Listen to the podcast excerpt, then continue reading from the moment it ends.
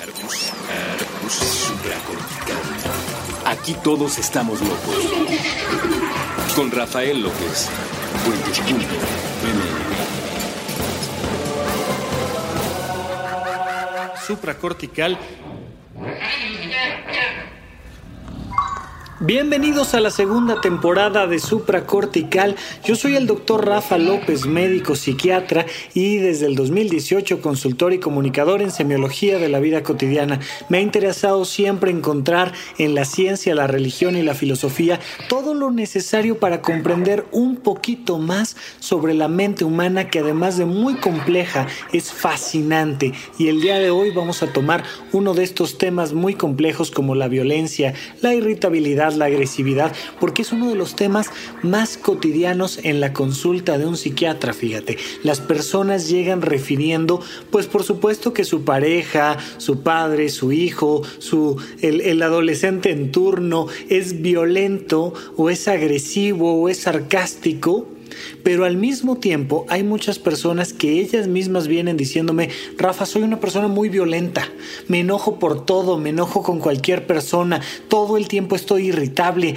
ya no sé qué me pasa, salgo al tráfico, me peleo, salgo a un lado, me peleo, este, convivo con mi familia y me peleo, todo el tiempo me estoy peleando. ¿Qué me pasa? ¿Qué locura es esta? Pues vamos a platicar de eso el día de hoy aquí en Supracortical.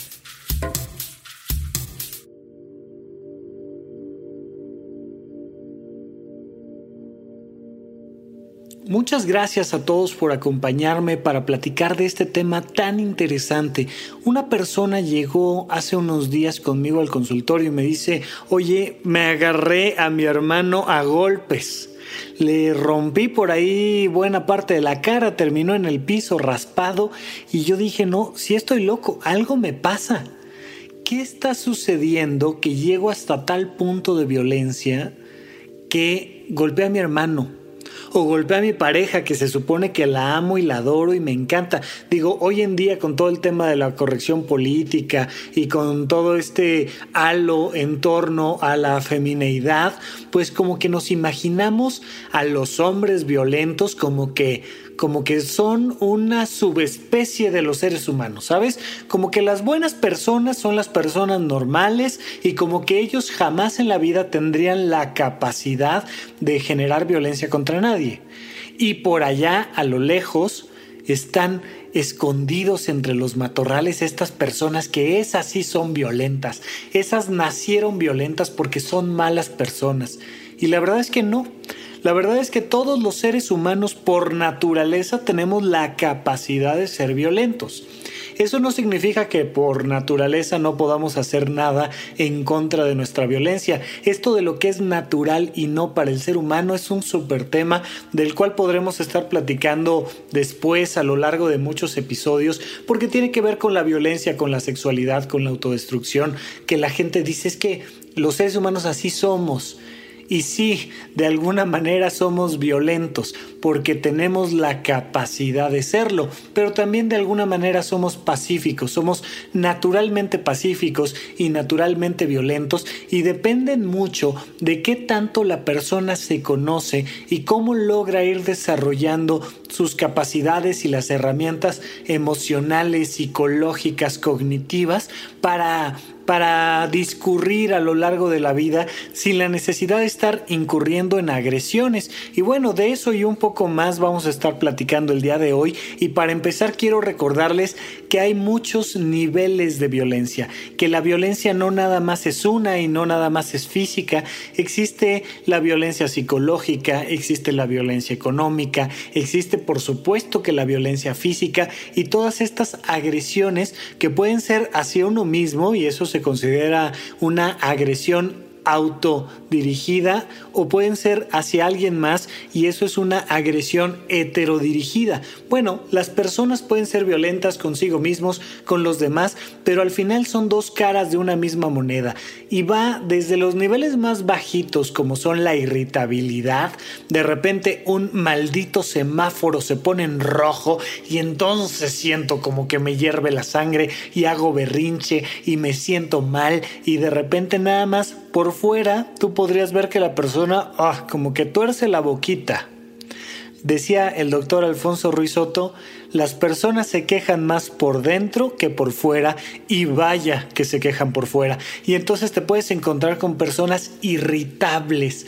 Todo el tiempo son quejumbrosas, quejosas. Todo es, hoy esto, ah, lo otro. Mm, ah, ah, y todo el tiempo están ahí como haciendo berrinche. No sé si se acuerdan por ahí de, de la película de Gran Torino, una, una película súper interesante, donde, donde una de las características del personaje era que todo el tiempo estaba gruñendo. Literalmente hacía ah, ah, ah, y entonces estas personitas que todo el tiempo están gruñendo pues tienen un cierto nivel de violencia diaria de principio esa irritabilidad es una violencia autodirigida, porque lo único que está pasando es que sus tripas, por llamarle de una manera muy técnica, ya saben, sus tripas se están retorciendo en limón, ¿no?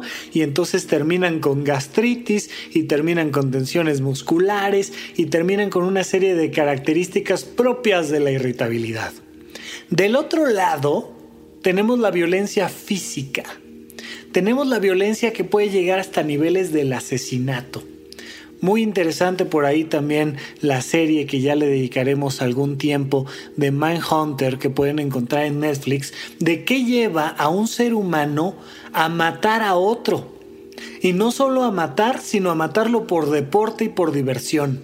Y te puedes encontrar con personas que disfrutan ser violentas a niveles físicos y de hecho que pueden hacer una carrera profesional de eso, como los secuestradores o como cierto tipo de eh, policías y militares que se pueden dedicar constantemente a generar agresión contra los demás, el narcotráfico, etcétera, etcétera, etcétera. Ya saben ustedes, todas estas personas que llegan a niveles de violencia impresionantes, de dedicarse todos los días a agredir a alguien más. Bien, todo esto es violencia. Y todo esto tiene ciertos factores que son comunes, que son un común denominador. Pero antes de que podamos platicar en los bloques siguientes de cuáles son esos factores y cómo darle la vuelta para sacar la violencia de nuestra vida cotidiana, es muy importante que sepamos qué no funciona para sacar la violencia de nuestra vida cotidiana. Reprimir tus impulsos, reprimir tu violencia. Como quien dice, aguántese, aguantarte no funciona para sacar la violencia de tu vida. No hay manera de aguantarse. Bueno, sí la hay. La hay en cierta medida. Si tú te consideras una persona violenta, me gustaría que pudieras ir graduando esa, esa violencia y recuerda que siempre vas a encontrar en la bitácora de este episodio una serie de preguntas, reflexiones, tareas cotidianas que te dejo para que las lleves a cabo durante una semana y te puedas ir conociendo un poquito más a profundidad.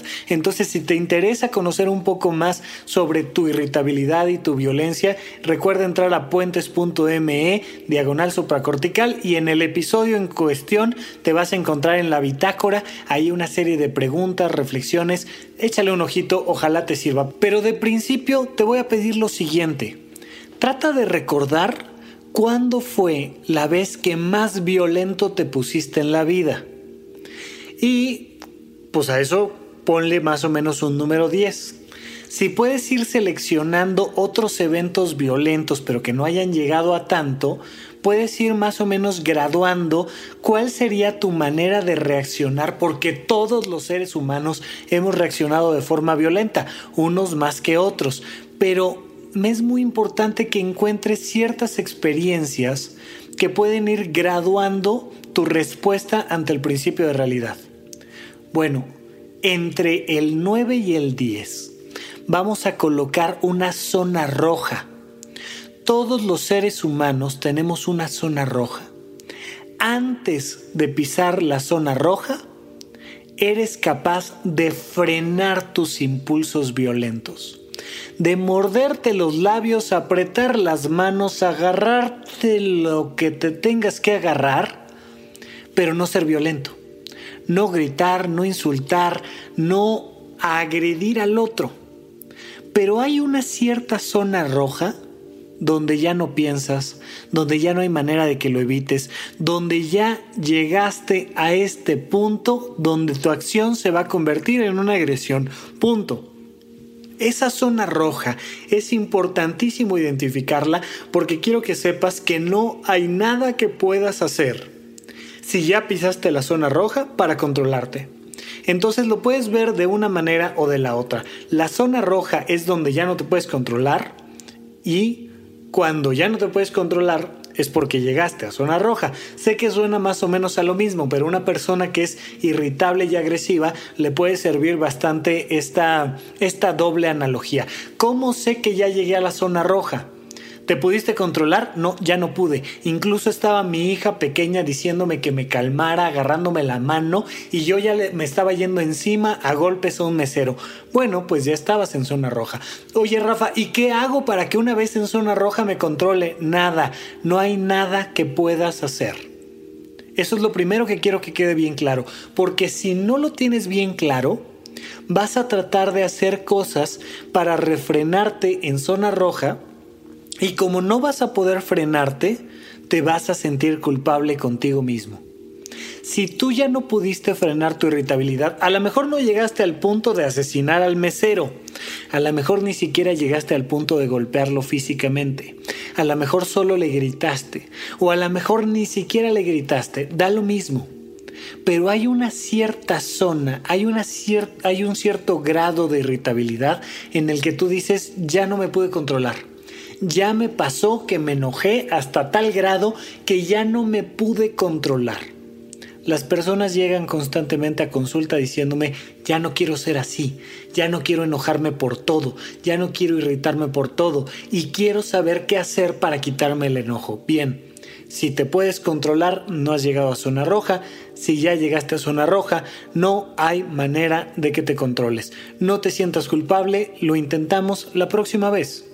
Ese es primer consejo, recomendación. Si ya tocaste la zona roja, ya no te sientas culpable, ya pasó, vamos a intentar corregir, aceptar las consecuencias de lo que haya pasado y corregir para la próxima ocasión. Pero hay mucho que podemos hacer antes de llegar a la zona roja y de eso vamos a platicar después de un pequeño corte aquí en Supracortical.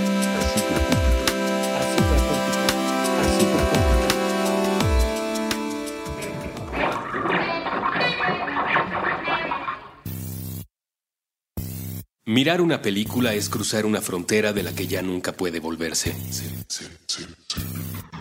Se parece a abrir un regalo. Una vez que sabes lo que hay dentro, aunque vuelvas a colocar la envoltura en el mismo sitio, es imposible regresar la sorpresa a su lugar. Nos, vemos del otro lado. Es una frase que los seres humanos deberíamos decirnos cuando entramos a una sala de cine y la luz se ausenta por un rato y empieza a caminar el proyector. Porque no sabemos en quiénes nos habremos convertido en la otra orilla, terminado el lapso. Ni el tiempo, ni el espacio, tiempo, ni la mente, tiempo, ni el cuerpo, tiempo, serán los mismos.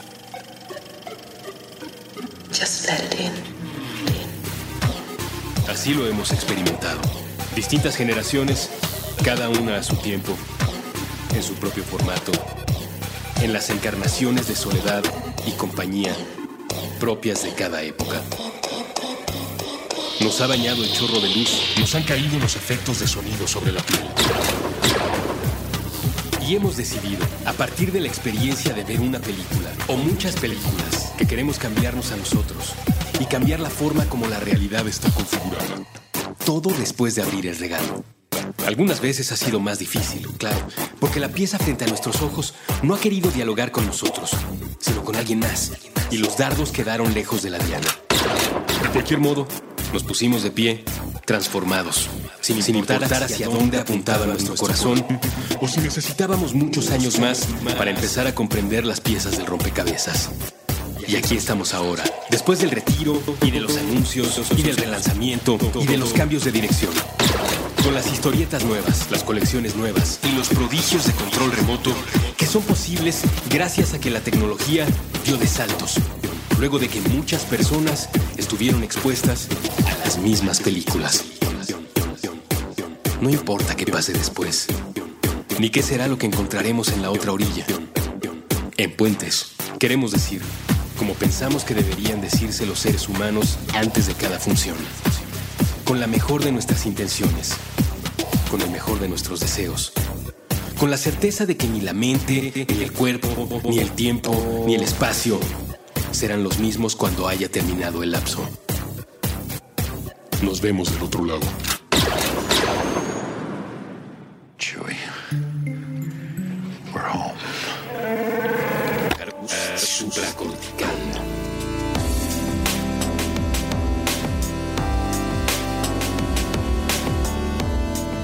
It's Estamos de regreso con ustedes aquí en Supracortical. Yo sigo siendo Rafa López y no olviden que estamos tratando de crear una nueva estructura que nos permita crear una comunidad. Las personas que disfrutan de este contenido y que me han hecho el favor de seguirme en Twitter a través de arroba Rafa Rufus o de dejarme un comentario en la bitácora. Adelante, muchísimas gracias pero me es muy importante que todas aquellas personas que quieran acercarse un poco más y estar más al pendiente de si tenemos algún evento en vivo o bien de contenido exclusivo para ustedes en formato gratuito, digital, en video, en audio o tal vez asistir a uno de los cursos de semología de la vida cotidiana que voy a dar, lo hagan acercándose a través del correo electrónico. Yo voy a ir creando una lista de correo electrónico donde a esas personas les voy a ir ofreciendo un contenido exclusivo y además vamos a ir creando una comunidad. Tendremos tiempo de conocernos, escuchar nuestros comentarios, tendremos tiempo de convivir, de estar más cerca, de tener sesiones de preguntas y respuestas, de tener seminarios web completamente gratuitos, pero para eso necesito que me escriban a contacto arroba rafalopez.net. Oye Rafa, ¿y qué te pongo en el correo? Nada, si quieres, hola, ¿cómo estás? Mucho gusto, me gustó el programa, no me gustó el programa, tengo esta duda, tengo esta sugerencia como tema para más adelante, etcétera, etcétera, etcétera. Desde una palabra hasta un comentario largo y tendido, con todo gusto lo voy a recibir a través del contacto arroba ese correo electrónico que nos va a permitir seguir uniéndonos como comunidad. Eh, por lo pronto, seguimos platicando un poquito de la violencia. La violencia es querer controlar lo incontrolable. Ojo aquí, esto es importantísimo porque si no entendemos esto, no entendemos por qué las personas son violentas y empezamos a sacar este tipo de, filosofías y definiciones que nada tienen que ver con la realidad, como la idea de que pues Eros y Tánatos, así como nos gusta crear, nos gusta destruir y como que somos naturalmente violentos y entonces de repente un día se te, se te antoja darle un trancazo a tu vieja y se acabó el... tema. No, no va por ahí, no es cierto, no es real. Los seres humanos somos violentos porque queremos controlar lo incontrolable.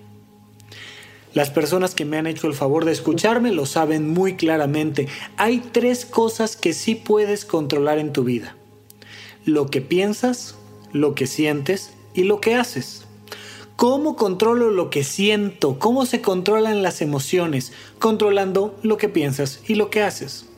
Todos los seres humanos tenemos la capacidad de pensar lo que queramos pensar siempre y cuando estemos sanos de nuestra cabecita.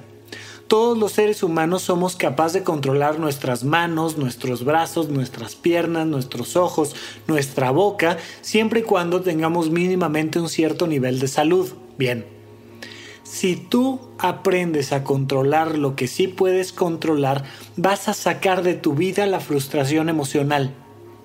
¿De dónde proviene la violencia? ¿De dónde proviene la irritabilidad? ¿De dónde proviene la frustración? De querer controlar lo incontrolable la lluvia, el calor, los impuestos, el tráfico, eh, la cajera, el cambio, el dólar, eh, cualquier cosa que está fuera de ti de hecho, incluso una enfermedad está fuera de ti, pero lo platicaremos en otros programas. Si tú tratas de controlar que le dieron un rayón a tu auto, o tratas de controlar el color del semáforo, o tratas de controlar lo que tú me digas, la conducta de un policía de tránsito que está enfrente de ti, te vas a irritar, te vas a frustrar. No hay opción. Cuando tú tratas de controlar lo incontrolable, vas a terminar, quizá si lo intentas con mucho ahínco, en la zona roja. Por ejemplo, hablemos de los países. Un país o un grupo social grande que quiere controlar la ideología de otro termina creando guerras.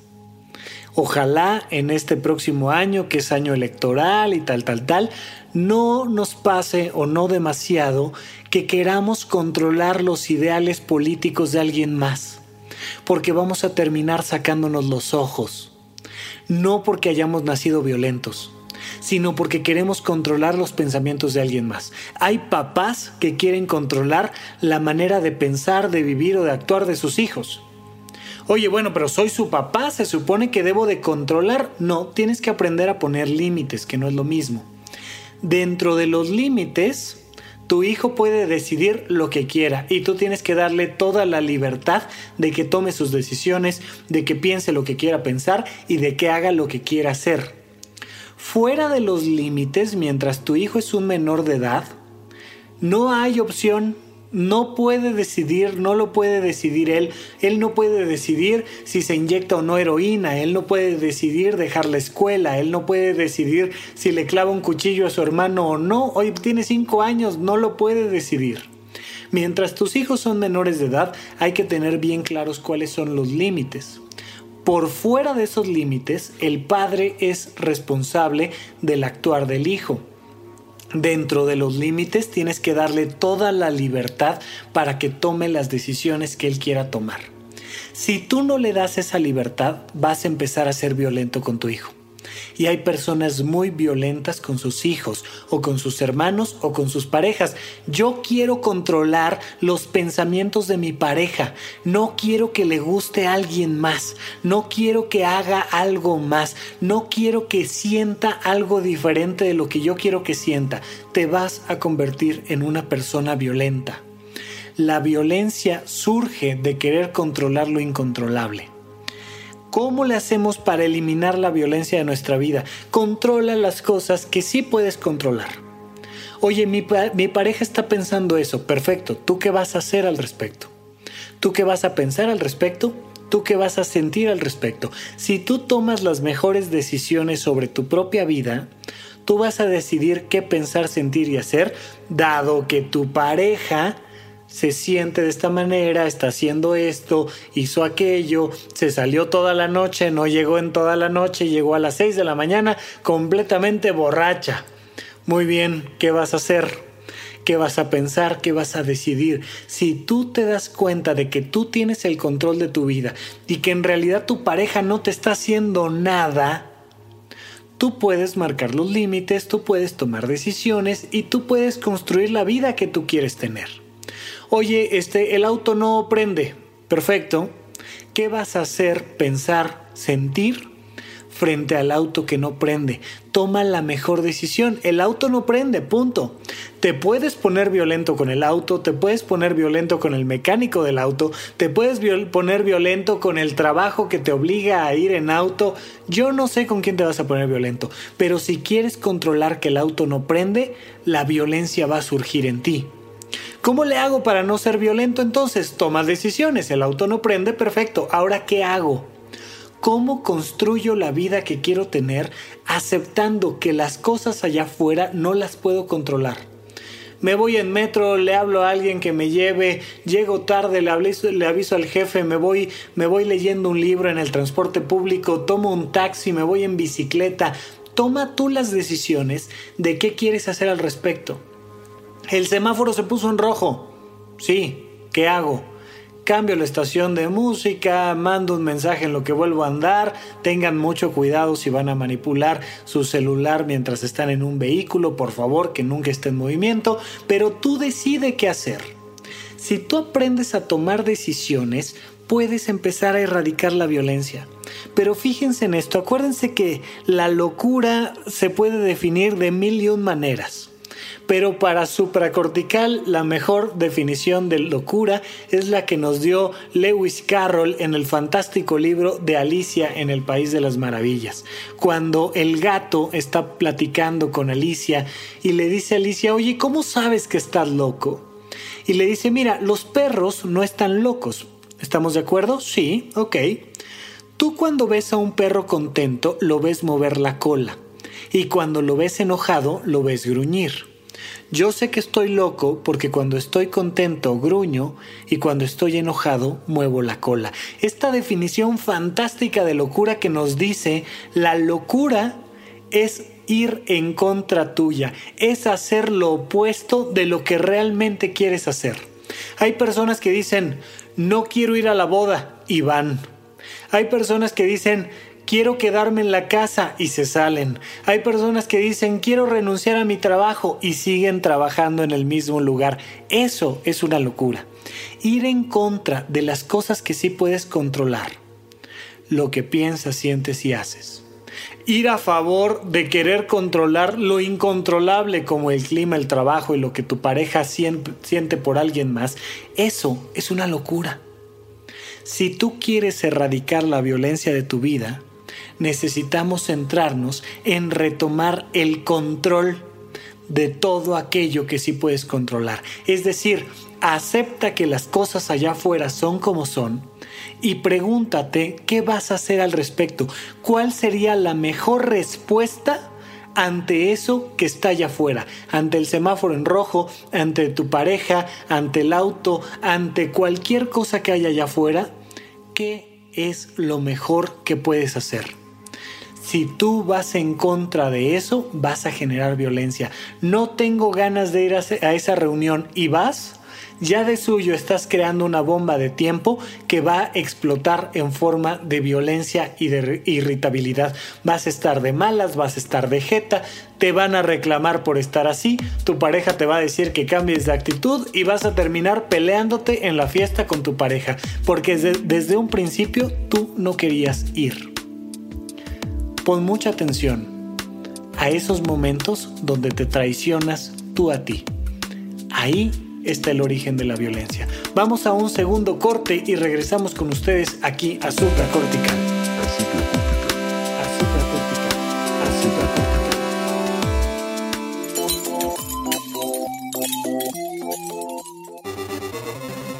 A Bugue. No se vale trabar. Con Andrés Boludo Durán y Gabriel Alcántar Shock. Todos los martes a la una de la tarde a través de puentes.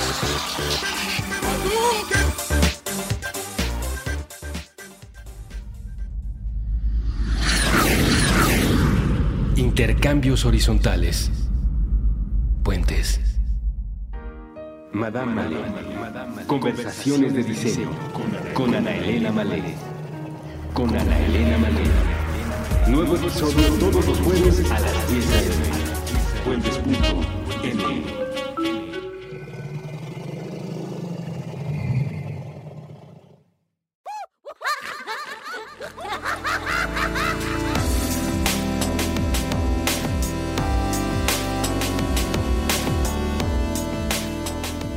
regreso con ustedes en este tercer y último bloque para seguir platicando un poquito más sobre la violencia. Bien, entonces platicábamos hace unos minutos, hay personas que se traicionan a sí mismas. Si te traicionas, si vas en contra de tus compromisos genuinos, vas a generar violencia constantemente. Acuérdense que en el episodio pasado de Supracortical que pueden encontrar ahí en puentes.me, platicábamos sobre los compromisos. Hay compromisos que no son genuinos, hay compromisos que son más bien impuestos por el entorno, que son a fuerza que no están relacionados con el placer de la vida. Bueno, si tú te enfocas en cumplir con las cosas que te impone la sociedad, tu familia o quien tú me digas, vas a convertirte en una persona violenta. ¿Qué tanto te traicionas tú a ti? ¿Qué tanto no tenías ganas de ir a esa tienda y fuiste? ¿Qué tanto tenías ganas de ir a ver esa película y no fuiste? ¿Qué tanto tenías ganas de cambiarte de trabajo y te quedaste? ¿Qué tanto tenías ganas de tomar un curso y no lo tomaste? ¿Qué tanto no tenías ganas de tomar una materia y metiste esa materia? Si tú te traicionas a ti mismo, que puede ser con la pareja, con los hijos o con cualquier situación, vas a estar desarrollando violencia constantemente. ¿Cómo le hacemos para erradicar esta violencia? Bien, dos perspectivas. Una, a lo mejor ya te traicionaste. A lo mejor ya te traicionaste y ya por muchos motivos, porque hay muy buenos motivos para no abandonar un trabajo que no me gusta, por temas económicos, por temas de salud, por temas familiares, por temas sociales, porque sí ya lo voy a dejar, pero lo voy a dejar el próximo año y ya tengo la fecha bien clarita, ya sé a dónde me voy a mover, pero al menos un año me tengo que quedar donde estoy, por cualquier motivo, ya te traicionaste, ahora ¿qué hago? Pues vamos a aceptar el principio de realidad y vamos a buscar cambiar de actitud. Fíjate en esto, si tú te estás obligando a estar en una fiesta en la que no querías estar, o te estás obligando a ponerte a estudiar cuando no te querías poner a estudiar, o te estás obligando a mantenerte en una relación de pareja porque tal vez el día de mañana puedes resolver los problemas de esa relación de pareja, por el motivo que sea, si ya te estás obligando, si ya estás ante un falso compromiso externo, ante un impuesto, y tienes que seguir adelante, pues entonces vamos a cambiar de actitud. Si ya estás ahí y ya te tienes que quedar ahí, vamos a buscarle una mejor perspectiva a esto.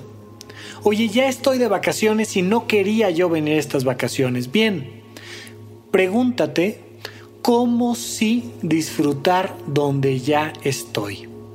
Para que esto pueda ser contestado, punto número uno, tienes que aceptar que ya estás ahí y que eso no va a cambiar. Ya pasó, ya pasó. Hay muchas personas que están constantemente diciendo, ¡ay! Es que quisiera estar en otro lado, es que quisiera que fuera otra hora, es que yo ya quería haber comido, es que quisiera no sé qué, no sé qué, no sé qué, es que ¿por qué no me casé con alguien más? Es que ¿para qué me casé? Es que porque tuve hijos, es que porque taca, taca, taca, taca. Y es una daga que te estás clavando constantemente en el corazón. No. Punto número uno, acepta que ya pasó. Ya sucedió, éntrale, ni hablar, se acabó esta perspectiva. Punto. Esto es lo que hay. Lo único que hay que para comer es esta sopa, la otra ya se acabó. Bien. Paso número dos. Pregúntate cómo puedes hacer para convertir esa experiencia que ya no tiene solución en una experiencia más agradable. Aquí se reclama toda la creatividad de la persona. Si una persona no es capaz de echar a andar su creatividad, no va a encontrarle solución a una situación desagradable.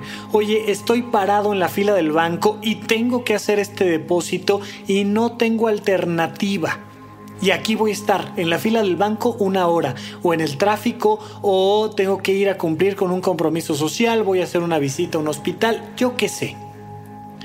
¿Ya lo aceptaste? Paso uno, perfecto. Paso dos, creatividad cómo hacer para convertir esa experiencia en algo lo más agradable, lo más divertido, lo más nutritivo posible. Saca un libro, eh, empieza a escribir tus memorias, eh, escribe un chiste, escucha un podcast, haz lo que tengas que hacer, pero decídelo tú Decide qué puedes hacer ante esta nueva situación. Decide qué puedes hacer para transformarla haciendo uso del control de lo que piensas, sientes y haces para convertir esta situación en una situación más agradable a lo mejor me pongo a platicar con el de adelante, a lo mejor me pongo a platicar con el de atrás, a lo mejor pongo un disco que no había tenido oportunidad de escuchar, a lo mejor me pongo a planear qué, qué voy a hacer con mis finanzas el próximo año. Yo qué sé qué puedes hacer, decídelo tú pero haz uso de toda tu creatividad y punto número 3, aprende de la experiencia. Ya estás ahí en la fila, perfecto, aprende de eso. Ya estás en medio del tráfico, aprende de la experiencia. Oye, pero ¿qué voy a aprender? Aprende qué impacto tiene esa experiencia en ti para que planees cómo, uno, repetirla, dos, mejorarla o tres, no volverla a vivir nunca. Puede ser que te hayas metido en una situación que no quieres volver a vivir nunca. Perfecto, apréndelo. Mira, hay muchísimas personas que llevan años quejándose de que van a la misma cena de Navidad, a comer la misma comida, a convivir con las mismas personas, pero llevan años siendo incongruentes con ellos mismos, llevándose a la misma cena de Navidad, obligándose a comer la misma comida y teniendo la misma plática de todos los años.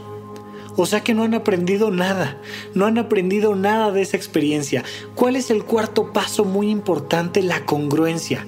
Si ya aprendiste de la experiencia en cuestión, la próxima vez sé congruente contigo.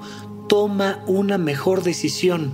No te obligues a hacer cosas que no quieres. Pregúntate cómo convertir lo que sí quieres en una vida funcional, porque de que te vas a tener que chutar las consecuencias de tus decisiones, ahí no hay vuelta de hoja. Hay que aceptar las consecuencias de nuestras decisiones, ni hablar. Pero si puedes ser congruente contigo, vas a disminuir la violencia al máximo de lo posible. Las personas son constantemente violentas porque no han aprendido nada de las experiencias. Llevan años matándose porque otro grupo social cree en determinada religión o porque ciertas personas le van a un partido político o porque su pareja piensa de tal manera y entonces empieza a surgir la violencia y cuando surge esta violencia lo único que busca la violencia es eliminar aquello que no me gusta, borrar de la faz de la tierra a esa religión que piensa diferente que yo, borrar de la faz de la tierra a esas personas que políticamente tienen convicciones diferentes, borrar de la faz de la tierra a todas las posibles parejas de mi pareja. ¿Sabes qué quiero hacer? Asesinar a todos tus exnovios, amigos, compañeros de trabajo. Lo que quiero hacer es de una manera violenta, deshacerme de todo lo demás que va en contra mía no vas a poder. Vas a terminar gritando, vas a terminar insultando, vas a terminar amenazando y en una de esas vas a terminar asesinando a otra persona. Eso no va a ser útil absolutamente para nadie. ¿Quieres controlar tu violencia? Haz algo antes de llegar a la zona roja. Ya llegaste a la zona roja, ya acéptalo, no hay nada que puedas hacer, te, te, vas a sentir un poquito mal al día siguiente, libérate un poco de la culpa y vamos a intentar transformar las cosas para la próxima ocasión. Punto. En la zona roja no hay nada que puedas hacer. Si no te amarran, si no te meten un medicamento, si no te obligan a calmarte, vas a terminar dañando a alguien. No hay nada que puedas hacer para controlarte. Pero antes de llegar a la zona roja, hay mucho que puedes hacer. ¿Qué? Controlarte. ¿Cómo? siendo congruente contigo. Si ya estás en una situación en la cual ya no hay remedio, aceptando la situación y poniendo tu mejor actitud para encontrar la manera de disfrutar esa situación en la que originalmente no querías estar, pero pues que te llevaste a fuerza y que como te llevaste tienes que aceptar la consecuencia de esa decisión, de esa incongruencia contigo mismo, aprender de esa situación, disfruta al hombre, ya estás en esa cena navideña otra vez, pues regálales todo tu cariño, tu amor, disfruta de la cena, encuéntrale el sabor a esta comida tradicional y la próxima Navidad toma una decisión diferente, sé congruente contigo y entonces podemos empezar a, desdibujar la violencia que hay en nuestra vida cotidiana, que hay en nuestra sociedad. Esto es importantísimo que se comprenda. Porque si queremos erradicar la violencia contra las mujeres, o queremos erradicar la violencia contra las religiones, o queremos erradicar la violencia política y que nuestras elecciones políticas se lleven en paz, tenemos que lograr que cada persona dentro de sí misma comprenda la importancia de controlar lo que piensa, lo que siente y lo que hace y ser congruente consigo misma, dándole oportunidad a todo lo demás que no puedo controlar de que sea tal y como es, para que entonces podamos meternos genuinamente en una actitud propositiva para cambiar nuestro entorno y nuestra vida cotidiana. Bien, hasta aquí nuestro programa del día de hoy. Nos escuchamos la próxima semana aquí en Supracortical. Muchísimas gracias a todos por escucharme. Hasta, la, próxima.